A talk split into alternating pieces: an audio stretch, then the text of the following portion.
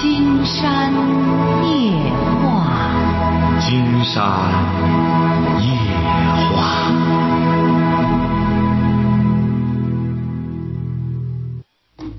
晚上好，听众朋友，我是您的朋友金山，很高兴和朋友们相会在午夜。呃，那么昨天晚上呢，呃，来自郭仓镇高村的张之四先生呢，他的他的情况呢，引起了我们很多听众的关注哈。直到今天白天，还有领导也非常关心这事儿。嗯，可是呢，是今天早晨一早，是咱们这个郭仓镇的。呃，孙书记是他们村里的书记哈，高村的孙书记带着呃张先生的家人就赶到了我们台里。赶到台里之后呢，呃，就结果是他们呢先有一部分人，呃，把张先生呢先接回家。呃呃，孙书记呢带着他的两个儿子，为了给关心这个。他们这个他的这个村民哈，还有他们的父亲的这个听众朋友呢，也算是一个交代。现在他们已经来到了我们的演播室。嗯，孙书记你好。呃，你好，是金山。呃，这这是张先生哈，两位，你你们两位是张先生的儿子是不是啊？是。你是老几啊？我是老二。啊，你呢？老四。啊，老四哈，两个儿子也都来了。昨天晚上这个事儿是怎么回事呢？是因为我们节目太晚，他们呢忙活一天，早睡觉了，不知道。是孙书记是今天早晨一早才听到这事儿的哈。是的。啊，今天早晨一早才听到，这段时间也一直在找老人。这个这一段时间一直找老人，这是连河里加坑里，加井里都已经找了。就是说昨天晚上让他进。通过通过别人一说，今天早上就说上哪来了，就是说上那那个金山老师这那个广播，啊，上哪来一说，让他上那来找了，我盯着他两个儿子，这我就过来了。哦，我老人是。成啊，反正是这段时间呢，这不孙书记也谈到了，一直也在给他们家调解这个事儿，结果是节外生枝，老人呢看来是身体不好，这段心情也不好，哎。呃，咱这书记应该说是很积极。今天早晨呢，一早听到这事儿之后，立马就带着他们的家人，还几个儿子全来了。而且是呢，书记也一再表态，还要进一步的这个细抓这个村里的这个这个工作哈。关键你这两个儿子得表表态啊。你这回去之后打算怎么办呢？你老人这样，平时平时吧，给老人光给老人钱，这这照顾还不够，很做啥？哦，回去以后好好的对待老人。嗯，好，很好哈。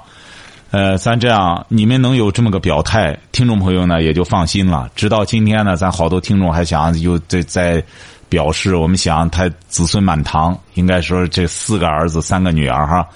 说白了，金山也感到很欣慰。呃，书记呢能带着他们两个儿子都来了，而且有这么个表态。金山也希望回去之后呢，嗯，因为老人呢，一个是岁数大了，一个是身体又不好，他心情就不好。这样也希望你们呢能够在更细节化的照顾老人。我们现在不是说了吗？他不光是一个养老问题，还应该是尊老和敬老。现在老人啊，他更需要沟通交流。我们现在有很多人就觉得，哎呦，是不是我们家的老人特别的难照料啊？刚才金山还给你们讲，金山那个好朋友一个老总，他的母亲病了，病了之后，原来的时候呢好办，自己能动，不能动了之后，呃，关键是腿脏着了，腿脏着之后也是快八十了。你平时的时候，他母亲也自己惯了，很多老人就这样自己自己习惯了，一和别人来照顾就习惯不了。你这个老总还是个女老总，已经换了六个保姆了，不到一年换了六个保姆，他都急的在他妈妈面前哭了，说：“你看你又不能动，因为他父亲也不在了，说你你女儿又这么忙，又又又是个老总，还得管着那么一大摊子，你你也我也岁数也不小了。说你看你能不能和人家这保姆稍加协调一下？这不他妈妈也是也很难过。说你看我也不是不想干什么，就和这些人他就合不上来。你这他做一些事儿，我我不干什么，你想想，这不也是老人吗？所以说你们一定要记住了哈。人们说家中有老人。这就是一个最值得你去敬重的佛爷，你们应该感到很幸福。现在老人还活着，应当多多照料他。你比如说，平时啊，把他的房间打扫的干干净净啊，多和他交流。老人说不准，就是冒昧的讲，这这这真是说不准哪一会儿，他本身脑血管就有问题。你们会遗恨终生的。回想起来之后，就会想到自己当年。和父母的点点滴滴，这是你人生中最美好、最值得回忆的一段生活。所以说，金山也希望你们哥俩哈，能够这个一定回去之后和姊妹几个好好的协调一下，把老人的生活照料好。不但是给他钱，不能光给他钱。你比如我们家的说老小孩老小孩小孩小的时候，我们能给他钱不管他了吗？说不给他钱了，他他怎么着都行啊？那不行啊！老人也是同一个道理。所以说，金山呢觉得我们这个郭仓镇高村，咱书记应该说做的还真是很不错。咱这孙书记呢，再怎么说，很多收音机前的听众朋友也晓得，现在村里的工作呢，确实也不好做。你说管呢，又不能管的太深了；你不管呢，也不成。所以说，起码咱这个书记这个态度呢，确实不错。他这几天他也很很着急，这不生怕说是别在老人别在不个不高兴，就就在干什么了？这样，刚才呢，金山和孙书记交流的时候，他表达了他的心情，金山呢也能够理解。这样也非常感谢你们能够待到这么晚，这样给我们听众朋友一个交代，这样听众朋友也都放心了。这样起码是张之四先生呢，这样有有你们这儿女好好的照顾他，这样你们两位也是这样。如果要是将来觉得老人有些事儿难沟通的时候，你们可以给金山打个电话，金山可以和你父亲沟通一下，好不好？好好。哎，实际上你父亲啊和金山聊的还是很好的，他来了之后。我来了之后，结果和他聊了很长时间。我们节目完了之后又聊了聊，还是个通情达理的人。所以说，你们要实在觉得他有的时候老人犯不过劲儿来了，你比如说可以先找咱孙书记，要孙书记忙干什么的，你可以你们或者给金山打，金山可以和你父亲通通话什么的，好不好？好，好，你们一定要回去好好照顾老人，好不好？行。你看人书记也这么晚来陪着你们来。好不好，孙书记啊？好好好，好，谢谢金山老师。好，谢谢你们哈。这样我们节目还得进行，你们这还得往回赶，好不好？好了，把耳麦摘下来就成了。好好，好吧，谢谢你们哈，孙书记也谢谢两位张先生哈。哎，好了，哎，好，哎，好，甭客气哈。好，再见哈。哎，好好好，再见。哎，好好，哎，哎。喂，你好，这位朋友。喂，你好，金山老师吧？嗯，我们聊点什么？呃，我有点事儿挺纠结的，想咨询一下。嗯，您说什么事儿？那个前一个一个月前吧，介绍人给介绍个对象，我我们呢处的也挺好。哎呀，他下班的时候我就接他去。不是您多大岁数了？我二十了。你二十了？二十四。二十四啊。嗯嗯。那个不过今天晚上我去接他时候。没有在没有打招呼的情况下呢，他认为我们不去了，不去了呢，结果哎呀，他就是一个别的男孩儿，就我都开车在后边跟着吧，就把他带走了。就是说，那男孩儿也挺我我挺纠结的为这事儿。这女孩多大？这女孩二十七了。你是干嘛的？上班的。上班的，也就是说，这女孩又跟着别的男的走了。对对对。哦，你还开着车跟他？对对对，我跟着他那男孩。你有车？啊？啊你有车？啊，对。哦。不是你跟着他，人家也很正常。他二十七了，他认识个人什么的，你怎么这个纠结什么呀？他你俩谈了多久了？一个月了吧？谈了一个月，感觉怎么样？人家都挺好的。前前天的时候见父母了嘛？你呀，本来就不该跟人家，你不该跟踪人家。嗯。晓得吧？嗯。啊，你跟踪人家，人家他还有他的生活，跟这个男的走了，你这就心里纠结了。你就就竟然觉得本身你做的不对呀？晓得吧？啊。哎，你做的不对，他各有各的生活。你没结婚之前，即使结了婚之后，也不能说他这和一个男的在一块儿，你就要纠结啊。已经这么晚了，出去吧？哎呀，我感觉。不过我已经给他坦白了，我说有人在等你，怎么着？我给他打电话了，说我们分手吧，就给说分手了。什么？但是我听你给他打电话说和他分手了。对。啊，他怎么说的？他说是他的一个哥哥。哎呀，能信吗？这个？是你小心眼儿。你说我该怎么办呢，金丹老师？你该正常的交往，像你这样做本身就不大气。你不像个男子汉办事儿，你本身偷偷摸摸跟着人家啊，人家跟个人走了，你就觉得这男的和他有不正当关系，你这个做法不对，你这个做法不对，晓得吧？你应该既然人家已经说了是他这个哥哥，那这不很正常吗？他哥哥有个车，他跟着就走了，那这有什么呀？不是不是，哥，我我，哎呀，怎么跟你说呢？因为那个男孩打电话的时候，我听到了他说什么，你知道吧？啊。他说去哪里玩什么上公园啊？怎么着？哎呀，他说我不怕，怎么怎么着的那个？哎呀，说的。不是，金山觉得你呀就不会办事儿。这样，金山教你吧，哈。你对这个女孩满意吗？嗯，满意。啊，你对她满意就记住了哈。你们不是才交往一个月吗？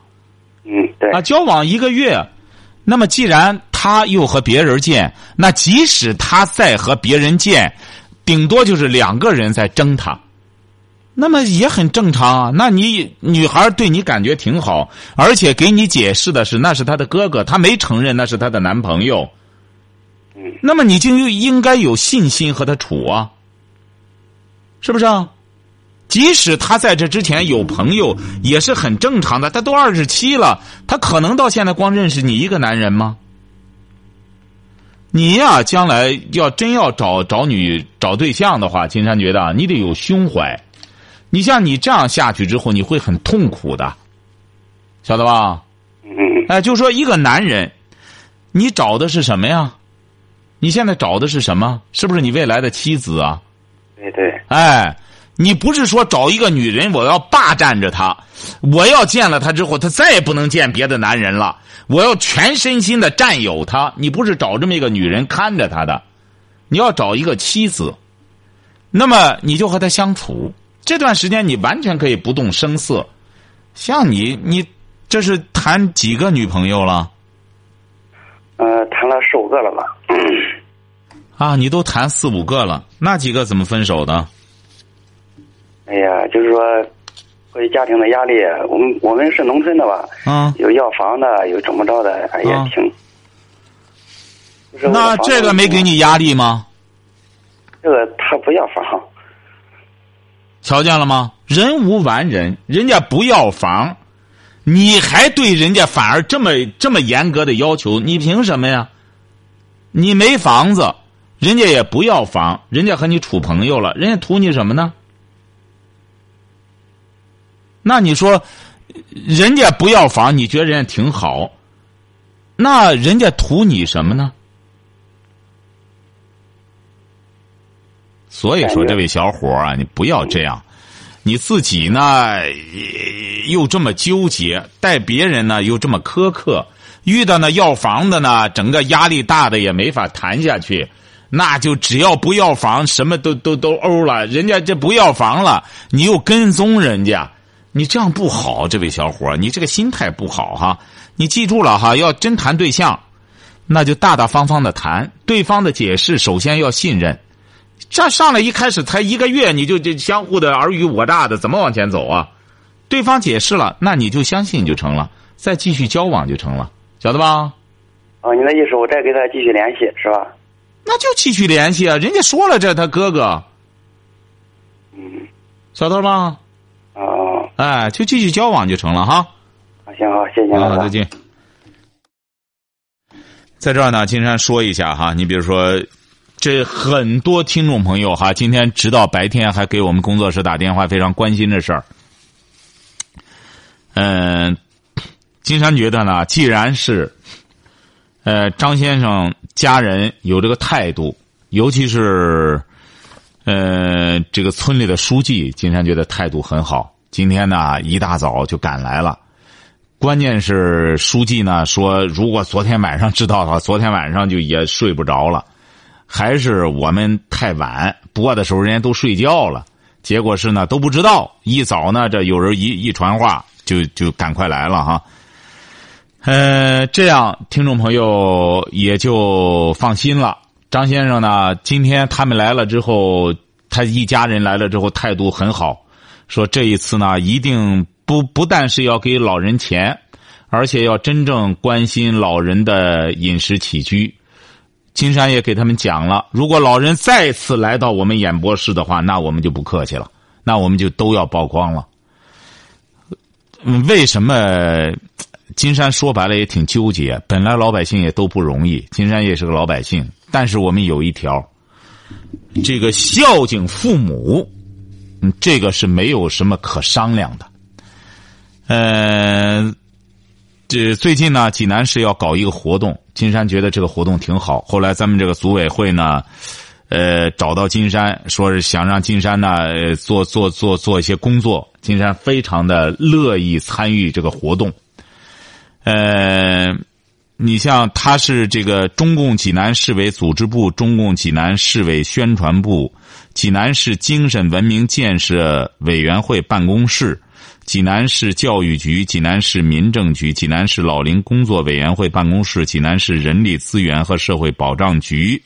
济南市农业局，还有济南市文化广电新闻出版局、济南市人口和计划生育委员会、济南市总工会、共青团济南市委员会、济南市妇女联合会、济南市科学技术协会、济南市残疾人联合会、济南老年人大学、济南日报报业集团。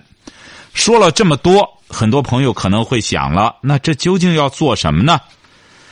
金山觉得这个这个事儿特别好，就是要举办第八届全民终身学习活动周的这么一个通知。金山一听说这个，咱这组委会想到了金山，金山感到非常荣幸。呃，金山讲了，你比如说，说白了，有一些形象代言出上百万，金山绝对不动心。而像这种活动，金山分文不取，绝对是积极的毛遂自荐、毛遂自荐，积极参与。金山觉得，通过这个事儿呢，大伙儿也可以看到，党和政府一直关注的问题是什么？终身学习。大伙儿也知道，张先生昨天晚上来的时候，他自己也惭愧，他就上了个小学。实际上，他这两个儿子长得都很精神。长得挺帅气的两个儿子，但很可惜，小学都是上的小学，但是他们也不是不通情达理的人。金山和他们交流了，也都是面善，也不是那种什么的人。这不是也是觉得呢，有些方面呢做的也不够。这不是这个这个大儿子也表示回去之后要全方位的管。这就说怎么着呢？还是个文化的问题。所以说，国家现在一再不光是教育。普及了，现在提倡的是一种终身学习、终身教育。这个事儿呢，要有一周的时间呢。慢慢，金山呢，慢慢来，呃，慢慢和朋友们来消化这个问题哈。首先呢，第一场活动，金山呢，这不是说这个，呃，也积极的参与，因为这个活动啊，它是一个全国性的。呃，活动这次呢，选择了我们几个城市呢？国家选择了这几个城市，一个是济南，一个是北京，还有上海，还有广州。瞧见了吗？济南不得了啊！你只要是学习、教育的事儿，指定是国家首先得想到济南。为什么？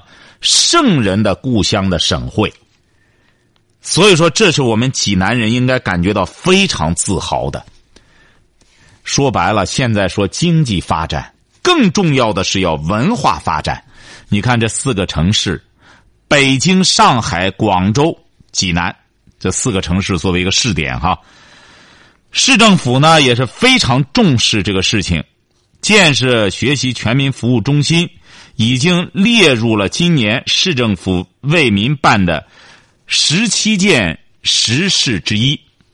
今天金山还和咱们组委会的朋友谈说，金山有个想法。他们说你有什么想法呢？金山说，金山要参与这个事儿的时候，去想主要是在这段时间内，以这个养老、尊老、敬老作为一个主题，深入到这个呃社区中心。这样，金山就觉得呢，通过我们办金山夜话，也是这些年来。呃，英国人要拿出那么多钱来，才能做好这个养老，呃，这个这项工作，而我们国家呢，比他们有一点的优势，就是一方面也要建立养老保障的这个整个社会体系，一方面我们又有这个家庭养老的这种模式。实际上，现在这两种模式共同进行是应该是很科学的。我们也不是说最终非得像西方似的，一下都撵到老年公寓去，也未必这样。我们国家有我们国家的优势。你像英国人来了之后，也觉得我们国家这种四世同堂，哎呦，这老人在家里和孩子们在一起，他们是可望不可及的。而我们本来就有中华民族就有这么好的优良传统，我们为什么不继承发扬呢？再者说了，老人老了之后也需要和儿女沟通啊。再者说，谁不愿意让自个儿的儿这个老人在家里啊？是不是在家里之后有这么一个老神仙敬着多好啊？所以说，金山就想，这个这要参与这个活动，我们就是一个要不但是要养老。你比如今天来的这个张先生，他光说给他钱，金山说老人你光给他钱不成。光给他钱，他不能动了。你得和他聊天得和他谈话，得和他说话，得尊重他。不但是要养，要要尊重，要敬，要敬重。所以说，金山希望呢，我们这次都市活动，这也是一个终生学习的活动哈。应该说，在全国的这么四个城市，呃，金山觉得我们济南市应该。应该这个学出个样子来，怎么着？就是第一炮就是要，呃呃养，当然这也是咱们这个活动的一个要求哈。金山挑选这个主题，觉得挺好，就是要因为这个圣人就在山东，金山呢也积极参加这个活动哈，就是要养老、尊老、敬老。喂，你好，这位朋友。喂，你好，金山老师。哎，我们聊点什么？我想咨询你个问题，求要求你帮忙。啊，您说怎么了？我我要求就是我为了我老我娘老弟的事儿。你娘家老弟是什么意思？就是你婆婆。我一共是我姊妹两个吧。啊。我一个哥哥，我哥哥就无劳动能力，都是老弟混给他的吃喝，这就是我小不也得填给他点儿。嗯。现在来说，就是今年吧，俺爹刚刚就是二月份吧查出来的病，到四月份吧就反正就就就就去世了。哎呦。哎，他的癌症就反正没法治了，主任慢，你那癌症都满了。哦。哎，就是现在来说，你看我是他闺女吧，我有两个孩子供着，只能管着这俺哥哥和俺妈吧，能吃能喝。你说房子的问题我那解决不了，就是以前啊，都最破的瓦房子，都漏气儿了。现在来说，你说这个事儿咋个么这？我咋？哦，你那个，你母亲多大岁数啊？哎，我母亲今年七十四了，她两个眼也看不清。哦，你们是在农村啊？哎，我是农村。你哥哥怎么了？俺哥，俺哥哥就是那腿吧，就和一根腿长一根腿短似的。不是，你哥哥结婚了吗？没有。你哥哥一多大岁数了？俺俺哥哥今年那么，俺哥今年是四十七了。四十七，一直也没结婚。哎，也没对象，他多少的就还有点就多少的脑子吧，就还有点毛病似的他。哦。哎，他没劳动能力。就是说，你哥哥和你母亲在一起生活。哎。你是两个孩子。哎，我是两个孩子。两个孩子多大了？我大的才十九，这不小的才上三年级。大的是个儿子吗？大的是个闺女。啊。嗯。你丈夫呢？俺丈夫就是靠老百姓，就是干那个建筑活，混点钱，就是。金山，你既然这样给金山提出来，金山要是觉得帮你的话，就是还是你应该先自救。你像母亲这房子实在不行的话，可以补一补嘛。你过去的时候是不是那种就是林呃木林的那种房子？房子，李山老师啊，他的房子什么没法补，根本是没法补了，就是屋顶上就全都漏了。啊，您是不是就是过去那种起筋儿的房子？哎，对对对。起筋的房子不就是用木檩条子上面挂瓦吗？不就是？俺两俺俺就是今年俺姐有病吧，就是全是都是我管，我就是个人的能力也是有限，你知道有两个孩子，你不是您什么意思呢？您是想让您什么意思吧？您让金山帮您，您是想什么意思？我我就寻思叫金山老师问给我，就是我想求求你帮帮忙，看怎么这我找找哪你哪个部门找找合适？现在来说，一个是你母亲好像可以申请最低生活保障吗？哎，对，你俺哥哥也没有残疾，问题是怎么个事他有残，我今年弄他去检查检查，他这个病吧，腰间盘突出也能厉害。不是你这个不行，你现在你你记住了哈，你这个最低生活保障，他有个，你可以到民政部门，先去看看申请，看看能不能就是哪个县哪个杠能够得到之后，你那意思可以得到点救济款，是这意思吗？哎，对，我寻思这不是俺在省扶贫吗？我那意思么？怎么这找找能放心，把他这个房子给他这这，说雨水连天住，瞧不放都漏哎，不行，你指定你顶多你申请点救济钱。你丈夫本身搞建筑活的，你有了钱，他们不就可以来帮着给整整吗？嗯，对是不是啊？是把他房子。哎，你不可能人家来给你拆了弄房子，你就你呢，就是一个是可以和村里商量商量你这个情况，你说现在这个困难。呃，你母亲和你哥哥在的那个村里和他们商量商量。再就是你看看这个，呃，救济款应该到哪儿？你农村你看到哪里去领去？你这个你得去了解才成呢。哎，问题是那那他那庄里那大队书记啊，哎呦，不是嘛？你有的办俺妈那条件好点点的房子还有救济款，俺咱家是有这个条件，你知道吧？那你就去问，你千万不要现在在这儿都说的。得罪一圈人，什么问题也解决不了，晓得吧？该求人还得求，你晓得吧？不光你得求，金山也得整天有事得求人去。啊，对呀，晓得吧？啊，对。哎，该求求你，或者说看看谁能帮帮啊？怎么着的？你既然求人了，你还能在乎面子吗？晓得吧？哎，好的，好，再见哈。嗯。所以说，金山不是说在这有些事儿，这个什么哈？金山一。不太赞成，动辄给听众乱许愿，说给给这个什么这在哪弄点钱，弄点什么。说白了，这个钱呀，每一个人挣钱都不容易。哪个人你说那个钱，他他说我这钱很简单，我这钱捡来的，他没有这个。所以说，每一个人都应该对自己的这一笔财富要负责任。你比如我们中国为什么圣人自古以来讲的，当然。金山不是说人家有一些人呢，你比如人家采取一种这个帮别人或者慈善的方式，这是一种方式。你比如人家呢愿意看着谁困难给点钱什么，这个这个都是这这是人家的一种方式。金山觉得还有一种方式，这是古人说的两种方式，一个是授之以鱼，授之授以鱼，就是说我把鱼直接给你，那么你就顿顿吃了。那么还有一种。帮忙的方法就是授之以渔，就是教给你怎么打鱼。你吃了这条鱼，你下次那个鱼你还可以自己去打去。